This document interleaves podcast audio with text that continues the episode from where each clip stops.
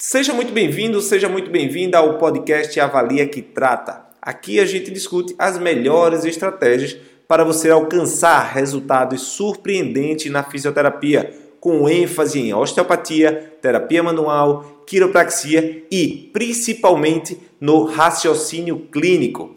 Eu sou Randy Marcos, fisioterapeuta, coordenador da Escola de Osteopatia de Madrid e diretor da Associação dos Fisioterapeutas do Brasil. Então, essa estrutura aqui é o esfíncter esofágico inferior. O esfíncter esofágico inferior é uma zona que recebe muita pressão devido a tensionamento no sistema gastrointestinal, principalmente relacionado com o estômago. E isso é, ele é uma estrutura composta de músculos e ligamentos, onde, através da distensão do estômago, ele vai suportando essa resistência dessa região. E esse é um complexo neurológico muito importante. Esse complexo neurológico. Esse complexo neurológico envolve vários sistemas sistema nervoso central, sistema entérico, né? o sistema nervoso autônomo com relação ao sistema nervoso autônomo simpático, que está localizado na região de dorsal média, como também na região de sistema nervoso parasimpático, onde a gente tem o nervo vago, tá? E dessa forma, ele compõe um mecanismo de resistência e organização para o sistema gastrointestinal. Nesse contexto, se a gente tem qualquer tipo de alteração de distensão e de aumento de pressão gástrica devido a alterações metabólicas, a gente pode ter um aumento de pressão nesse, nesse esfíncter esofágico inferior e esse esfíncter esofágico inferior sobrecarregado, ele manda uma aferência para o núcleo dorsal do vago. Lá em cima, tá? Compondo o sistema nervoso central, lá de onde o nervo vago sai. Então, essa sobrecarga fisiológica através do estufamento abdominal, da distensão gástrica, gera um aumento de aferência de estímulo neurológico para o, o núcleo dorsal do vago, e esse núcleo dorsal do vago, através desse estímulo, ele manda uma eferência. E essa eferência vai exatamente relaxar as estruturas do esfíncter esofágico inferior. Então, aumenta o relaxamento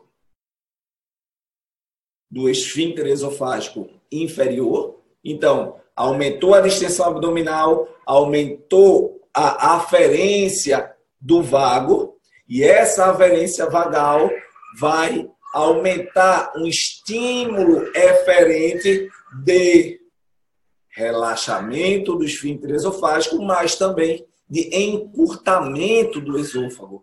Então, esse relaxamento do esfíncter esofágico inferior com o encurtamento do esôfago gera uma condição extremamente propícia para o sofrimento da região gastroesofágica, proporcionando uma tendência a patologias nessa região. Mas, além disso, essa eferência do sistema nervoso autônomo através do vago vai levar também à inibição de fibras do diafragma. Então, o hiato esofágico também vai ser inibido, gerando uma flacidez e uma tendência de relaxamento geral dessa estrutura. Então, distensão do estômago aumenta a aferência para o núcleo dorsal do vago. O núcleo dorsal do vago gera um comando eferente de relaxamento do esfíncter esofágico, de relaxamento do hiato diafragmático e também manda o estímulo de encurtamento do esôfago. Essa relação entre diafragma e sistema gastrointestinal vai através do sistema nervoso autônomo, onde nós temos o vago, traçar um contexto fisiológico, fisiopatológico de patologias como o refluxo gastroesofágico.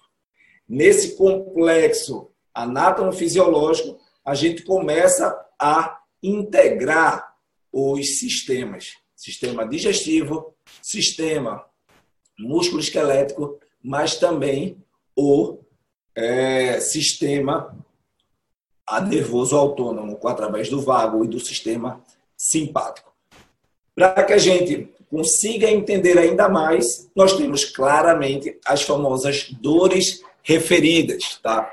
As dores referidas estão associadas a zonas né, de tensão, de, de referência devido à sua natureza embriológica. E essa natureza embriológica, galera, faz com que zonas a distâncias remetam às dores dos pacientes devido a algum tipo de, de sofrimento. Então, é por isso que o estômago pode gerar dor em região de ombro esquerdo. O ombro esquerdo está muito conectado a sofrimento e tensões em região gastroesofágica. Então, prestem muita atenção a toda a dinâmica de fisiologia, de funcionamento do diafragma, porque essa dinâmica afetada pode comprometer ainda mais a função gastrointestinal e gerar dores musculoesqueléticas lá na região do ombro. Eu sou o Randy Marcos e esse foi o podcast Avalia que trata. Cadastre gratuitamente nas minhas aulas da mentoria online e siga o meu perfil nas redes sociais, dr.randymarcos.